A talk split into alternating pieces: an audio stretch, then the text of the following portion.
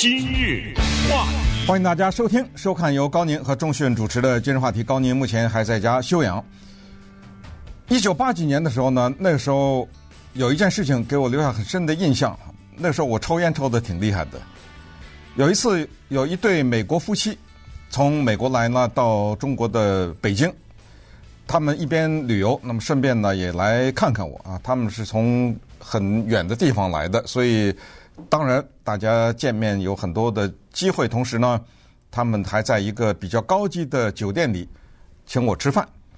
那种酒店饭我是请不起他们的，那顿饭可能就是我一个月的工资都拿不下来的这种情况。然后呢，非常自然啊，吃完饭以后。我就从口袋里拿出了烟，叭的一下给点上了。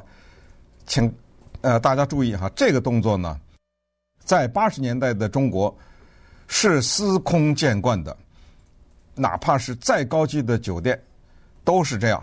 吃完饭拿出烟就点上，而且不是一支烟，整个这个桌子上人很多人都会同时点上一支烟，这个没有什么大不了。所以对我来说，这是一件非常自然的事情。没想到。我这根烟刚点上呢，我的这一位美国朋友，因为是夫妻两个人嘛，他的先生，他就说：“哦，我不希望你在这抽烟。”他没有开玩笑啊，就是非常直接了，因为我不想吸二手烟。哎呦，这个来的很突然哈，因为它形成了一个很大的反差。一个是就是千里之外的人跑到这儿来，人家把旅游的时间给切短了。来跟我来吃饭，同时呢还找了这么贵的一个餐厅，所以情谊是在那儿的。哎，我这抽根烟是怎么着了呢？就是突然之间的这个反差，哎呦，我当时一愣，但是这根烟呢已经点上了。那个餐厅啊人不是很多，我就坐到了旁边的那个桌子上去了。但这件事呢，就给了我很深的印象。我的印象是两个，一个就是我有吸烟的权利吗？我有，当时在中国没有规定室内不能抽烟，也没有规定什么这家餐厅不能抽烟，隔几个桌子那边还是有人在抽烟。但是呢，当时给我一个重大的提醒，就是我侵犯了另外一个人的权利。那个人的权利叫做我不想吸二手烟的权利。当我点上这根烟的时候，我的脑子里丝毫没有意识到。我在侵犯另外一个人的权利，最关键的是那个人的直截了当，这是特别美国人的做法。我可以请你吃这顿很贵的饭，但是我也可以不顾朋友的情面，当场制止你在我面前抽烟。当然，我到了隔壁桌子上这件事情，他其实也很介意，但是后来他就算了，脸上的表情也不是很好看。但是这个事情就是因为这样给我留下很深的印象。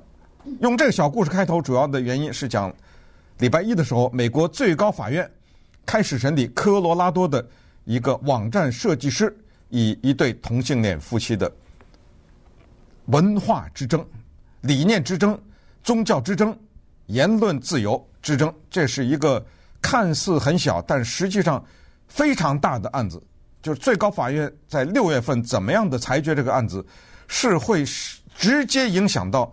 美国五十个州类似的这种做法，先把这个案子简单的跟大家讲一下。科罗拉多州有个女的呀，叫 Lori Smith，她开了一个什么服务呢？她专门给人家设计网站。那当然我们知道，设计网站它是要一定的技术。很多人在网上稍微 YouTube 什么学一学，自己也可以设计。但是你要想说做得很漂亮啊，很专业。那恐怕还是得找专门的人，而这个人呢，他就是行业就是这个，他是学这种设计的。一对同性恋夫妻找来了，说我们要结婚。很多美国人呢，他结婚他是弄一个网站，为什么呢？因为他会告诉他的亲朋好友，哎呀，很多关于这个婚礼的信息啊，你们到这个网站去吧，这是我们为了这个婚礼专门设计的一个网站。那多了去了哈，这种婚礼的网站、生日的网站。甚至也有葬礼的网站。那么这个 Lori Smith 呢，就说啊，不好意思，我是提供这个服务的，您这个钱呢，我不能要，因为我不赞成同性恋婚姻这件事儿。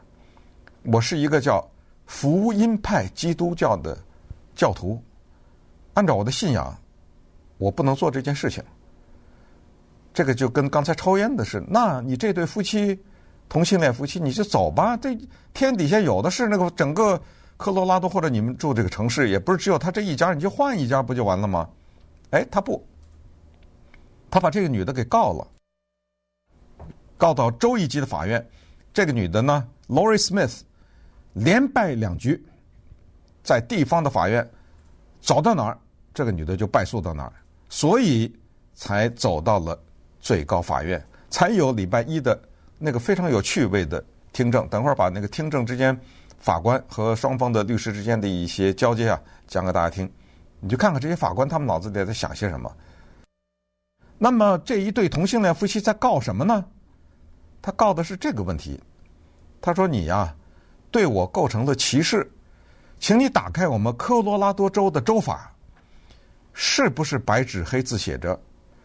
本州法律规定，只要是一个对外公开的服务，就不得有种族歧视、年龄歧视、性别歧视等等，以及呢，就性倾向歧视。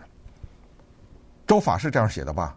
是，你是一个对外公开的服务吧？是，你是对我歧视了吧？因为你不给我提供网站设计服务，是。你败诉，在州的法律那一层也是这么裁决的。那么受到州法呢，顺便也提一句，美国有二十二个州有这样的法律，叫做不歧视法。这不歧视法含有什么性别啊、年龄啊、族裔啊、什么信仰啊等等这些啊，其中呢就有一条叫做性倾向写在这里面了。美国有二十二个州有这个法律不奇怪，奇怪的是另外二十八个州没有，你不觉得吗？在当今的这种大的政治的和文化的氛围当中，所以这个事儿就有趣了。他接下来为什么他影响很大，就是在这儿。那么 Lori Smith 他有没有触犯州法呢？作为他的这方面，他的道理是什么呢？他道理是在这儿。他说这里呢涉及到了两个自由，这两个自由呢都是美国宪法第一修正案。我多次的在节目中讲过。这个不得了的一个修正案，只有四十五个英文字。啊，至于说那个持枪的那个，就是宪法第二修正案，公民有持枪的权利那个，更短，二十七个字英文字。这就是宪法修正案它非常精妙的地方，他就把这个东西言简意赅的给你写在这儿了。那么，Lori Smith 说什么呢？他说：“你触犯了我的第一，叫做宗教自由，我的信仰被你侵犯了。”你逼着我做一个违背我信仰的事情，是吗？第二，我有言论自由。哎，这跟言论有什么关系啊？有啊。他说：“你看，设计网站这个就是言论呐。有时候我们会想说，言论以为是写文章说话，不是啊？言论的这个概念大极了。以前我们讲过的，包括身上的刺青啊什么之类，都是属于言论自由的这个范畴之内的。”所以你触犯了我这个，那怎么着啊？你怎么你是逼着我要做这个事儿是吧？哎，所以这个事儿就告到了最高法院。行，到了礼拜一的时候呢，开了，法院开了以后呢，说咱们现在开始啊这场游戏，但是在开始这个游戏之前呢，得把一些规定说，因为玩游戏，我用的玩游戏是一个比喻啊。说这东西咱们得有点规则，要不然没规。什么规则呢？最高法院说：第一啊，我听证，我开始审理，我接受这个案子，这个本身已经意义重大了。因为只要我答应接受，我必须得给出一个裁决来，对不对？所以最终我们会知道谁获胜，谁败诉。但是我有两个先决条件，这两个先决条件不答应，我不审了。第一，不碰州法。科罗拉多的州法是说不歧视这个，不歧视那个，是吧？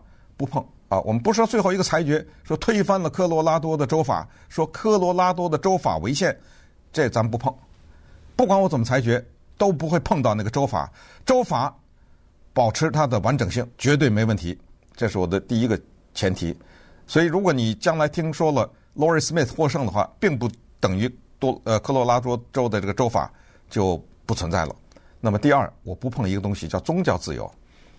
因为这个事儿跟你那个宗教信仰啊是有关系，但是他不碰到那个，因为你的宗教信仰呢，在这里的表现是你要为他设计一个网站，所以这用中文的文字游戏就是我们只涉及设计问题，好玩吧？我再重复一次，我们只涉及设计问题。你要设计这个就是言论，咱们今天就聊聊。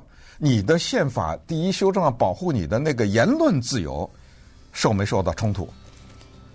那么接下来就有很多的技术问题啊。什么叫做言论自由呢？因为你这个设计里面有创造在这个里面，对不对？你要设计这个网站，你要投入你的心血。那么昨天听证的时候呢，法官就说了，一个做衣服的裁缝，一个同性恋夫妻来了，说给我做衣服，我要办婚礼。那个裁缝说不做。我不支持同性恋婚姻，这个算不算呢？我把这个问题放在这儿啊，大家想一想，一会儿告诉答案。我是一个珠宝设计商，我专门设计什么耳环呐、戒指、戒指之类的。这对同性恋夫妻说结婚要给我让我设计戒指，我不设计，因为我不同意同性恋结婚。这个可不可以？这第二点了啊。第三，我再给你举个例子，婚礼的时候，他有一种 caterer catering service，就是我把这顿餐带到你家里。呃，我不去，因为你是同性恋结婚，我不提供这顿餐饮。你先想一想，等会儿给你答案。今日话题，言归正传，那么刚才说的这些什么裁缝啦、珠宝设计商啦、提供餐饮的这种服务，可不可以呢？在昨天辩论的时候，美国最高法院的由川普任命的大法官卡瓦诺，他首先提出，他说上述的情况都不符合。这个问题就是跟今天的这个都不太一样，也就是说，上述的那些情况，裁缝啊、提供餐饮的呀、珠宝商什么，你不能歧视同性恋人。尽管你不赞成同性恋，或者你还得给他设计戒指，你还得给他提供餐饮，你还得给他做衣服。但是今天我们说的这个网站呢，情况小有点不太一样了。所以卡瓦诺说，今天我们说这个网站呢，就是言论自由的问题。那么我们要讨论的是。Lori Smith 这一位网站设计师，他的言论自由的宪法保护的权利，是不是被这一对同性恋夫妻所侵犯？也就是说，这个 Lori Smith 他被逼着要做一件他心不甘情不愿的事情，因为这里有州法在这里，因为这对同性恋夫妻在告他。那么根据昨天卡瓦诺的说法呢，可以听出来。因为他是一个保守派的法官，他是比较倾向于这一个网站设计师的。他认为他是有道理的，他可以不给这对同性恋夫妻设计这个网站。而对于 Lori Smith 来说呢，他也说他的律师也代替他说，他说我也挺冤枉的。他说我并不反对同性恋或者跨性别这些人。我给你举个例，他说。如果有一个人是一个男的，曾经后来变成女的了，他跑到我这儿让我给他设计网站，我设计绝对没问题。如果有一个人是同性恋，或者是两个人是同性恋，他们两个同居在一起，让我设计，呃，我设计没问题。呃，但是你要跟我说你设计要我一个结婚的网站，一个婚礼的网站，我就不设计。听明白了吧？所以我没歧视。我只是不同意他们结婚这件事情，这个违反我的这个。那你是同性恋，你天生的或者什么？你想男的变女的，女的变男的，这个没问题啊。所以他在这儿等着呢。你只要别忘我帮他们设计婚礼，这就行。那么话说到这儿呢，呃，昨天在听证的时候，这个问答呀什么的就来了。你知道这个事情它非常的复杂，就在这儿，有些事情就是怕说，就是怕纠缠。这一纠缠，这罐子一打开，你也不知道跑出来是什么。刚才说的裁缝什么设计戒指的，那接下来一个餐厅老板可不可以说，我是个基督徒，我不同意同性恋结婚。我这个餐厅啊，有一对同性恋夫妻来了，说要包下来了，啊，礼拜六举行婚礼，你这餐厅别对外开放了，我不同意，可以吗？想想对不对？我都不想再举例，你想这有多少啊？这要把它接下来如果。Lorie Smith 获胜的话，那整个美国有多少案子会接踵而来？哎，这句话说的是有原因的。接踵而来的原因是，这案子是哪儿来的呢？是来自于美国亚利桑那州的一个组织，这个是一个保守派的组织，它叫做捍卫自由联盟。这个组织有他们的网站，有他们的宣传渠道，主要是社交平台。他们就说啊，向全美国发送一个信息：你有没有觉得你的宗教自由受到侵犯？你有没有觉得你的言论自由受到侵犯？你有没有觉得政治正确、保守派搞的这做法太过分了？你找我，我帮你打官司，分文不取。所以，Lori Smith。就是找的他们，Lori Smith 人在科罗拉多，但是是亚利桑那州的这个机构帮他请的律师帮的，因为这个背后的花费还是很大的。这让我想到一九二五年美国著名的猴子案啊，Scopes Trial，John Scopes 是一个体育老师，那天他正好去代课，在田纳西州有州法规定，学校里不允许教授进化论。进化论是一个很大的概念，不光是猴子变人啊，它有很多的物种的起源呢，什么物种的变化，达尔文的理论，在一九二五年的田纳西州是不可以教的。这位 Scopes 老师教了，教了以后犯法，他还是个体育老师，他就是那么代课上去讲了一下，这是进化论，结果被告了，罚款一百美元。一九二五年一百美元挺多的。我为什么讲这个事儿，就是因为。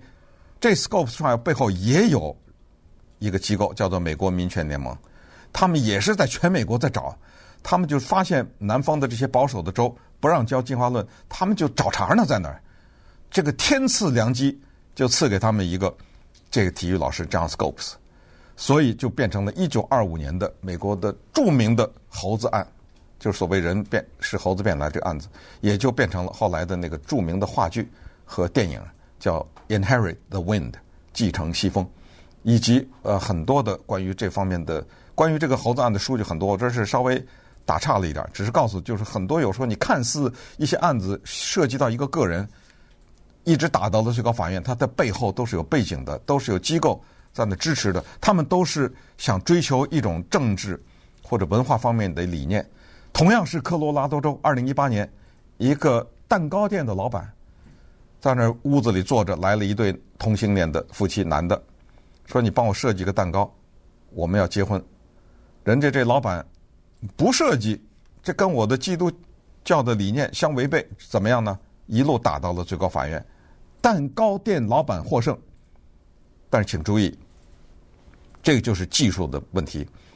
蛋糕店老板获胜，你猛一听。你不了解他的背景的话，你会以为哦，以后只要是我开蛋糕店啊，只要是有同性恋人让我给他们设计个蛋糕，我就可以不设计了。你看最高法院都裁决了，科罗拉多那个蛋糕店老板都获胜了。No，绝对不是这个问题。那个蛋糕店老板叫做技术性获胜。什么叫做技术性获胜？就是最高法院狡猾的不得了，他们找了一个技术的问题。首先，最高法院说。科罗拉多的州法不得歧视同性恋人，没问题，我们不不去碰它。那么你店蛋糕店老板怎么就获胜了呢？是因为当时在起诉的过程当中，因为这个老板一路败诉嘛，才走到最高法院。在下级的法院当中，有一个成员在私下里说了一句对你有敌意的话，这个使得他的那个裁决不公平。因为他对你有敌意，他怎么可能公平呢？对你裁决，因为这一个人的不公平，所以你获胜，这个叫技术性的获胜。你说这个事儿对不对？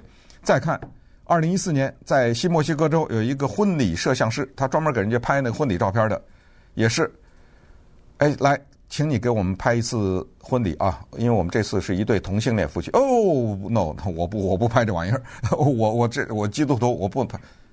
你不拍，我告你！你看这是人就是这样。你说他告他吧，他背后也是有机构的。你知道这个案子走到了最高法院吗？你知道怎么裁决的吗？最高法院我不审理，维持原判，回去。二零二一年纽约一个婚礼摄像师也是，呃，跑到那儿去说告啊，说要照相，然后不行啊，说呃，我想一想是婚礼还是花啊？可能是花店啊。我想起来了，是花店的一个老板，也是人家同性恋人找他给设计一个婚礼的花，然后这人说不行，不行我就告你，结果告到最高法院，最高法院不予审理，维持原判。二零二一年是在华盛顿州，也是这样啊。哦，我这个搞清楚了啊。二零二一年纽约的那个是摄影，华盛顿州这是花店。二零二一年华盛顿州这花店老板也是，人家让他设计，他说我不设计，因为我是基督徒，然后被告也是到了最高法院，不予审理。上诉的所有的这些案子都是跟亚利桑那州那个捍卫自由联盟有关，都是他们代表的，他们请的这些律师，所以现在就变得麻烦了。昨天在听证的时候，刚进到最高法院的 Ketanji 呃 Brown 啊，这个黑人的女法官还说了，她说我问你一个问题。她问科罗拉多的那个 Lori Smith 的辩护律师，她说有一个大型的购物中心，圣诞节的时候呢，请来了一个圣诞老人。我们这次啊要做这样一个活动，就是我们要恢复那个电影叫《It's a Wonderful Life》，这是圣诞节必放的一个电影。说我们要模拟那个呢，照一组照片啊，我们请了一个专门拍照片的这么一个公司。那个电影跟黑人没关系。那个电影是经典的一个好莱坞的电影，但是他讲的是一个小的镇上的一个白人的故事。好了，这个时候有一个黑人的小孩子来了，说：“哎，我我可可不宜加入到这里。”哦，对不起，不行不行，因为倒不是我们歧视你啊，这主要是因为这黑人他那跟我们今天的主题是那个 “It's a Wonderful Life”，所以那我问你，这可以吗？那个黑人问。那么反过来说，在同样的一个购物中心，有一个圣诞老人啊，是黑人。他说：“我们今天那个主题啊，是叫做黑人的小孩呢，他们过圣诞啊，白人小孩就不欢迎了，因为倒不是歧视白人，是我们今天是这个主题。那么这个时候来了一个白人小孩，可不可以？昨昨天讲的更极端的是，这时候来了一个小孩，穿着三 K 党的衣服，但是他是个黑人小孩，所以法律就是这个东西就特别有意思。所以昨天呢，自由派的三个法官就是说。”我们一定要小心呢，裁决这个案子，千万不能让一些人高举着言论自由的大旗，公开的就歧视。但是保守派的法官已经透露出信息，因为现在是六比三，就是说我们也要认真的考虑一个人的言论的自由，不要受到这种各种各样的你有。文化的这种借口啊，用这种冲突呢来侵犯人家的自由，也就是说，你有你抽烟的自由，我有我不吸二手烟的自由，那咱就看六月份他怎么判了。呃，这个背后还有很多有趣的事情，我们一边跟踪着他，然后一边再看。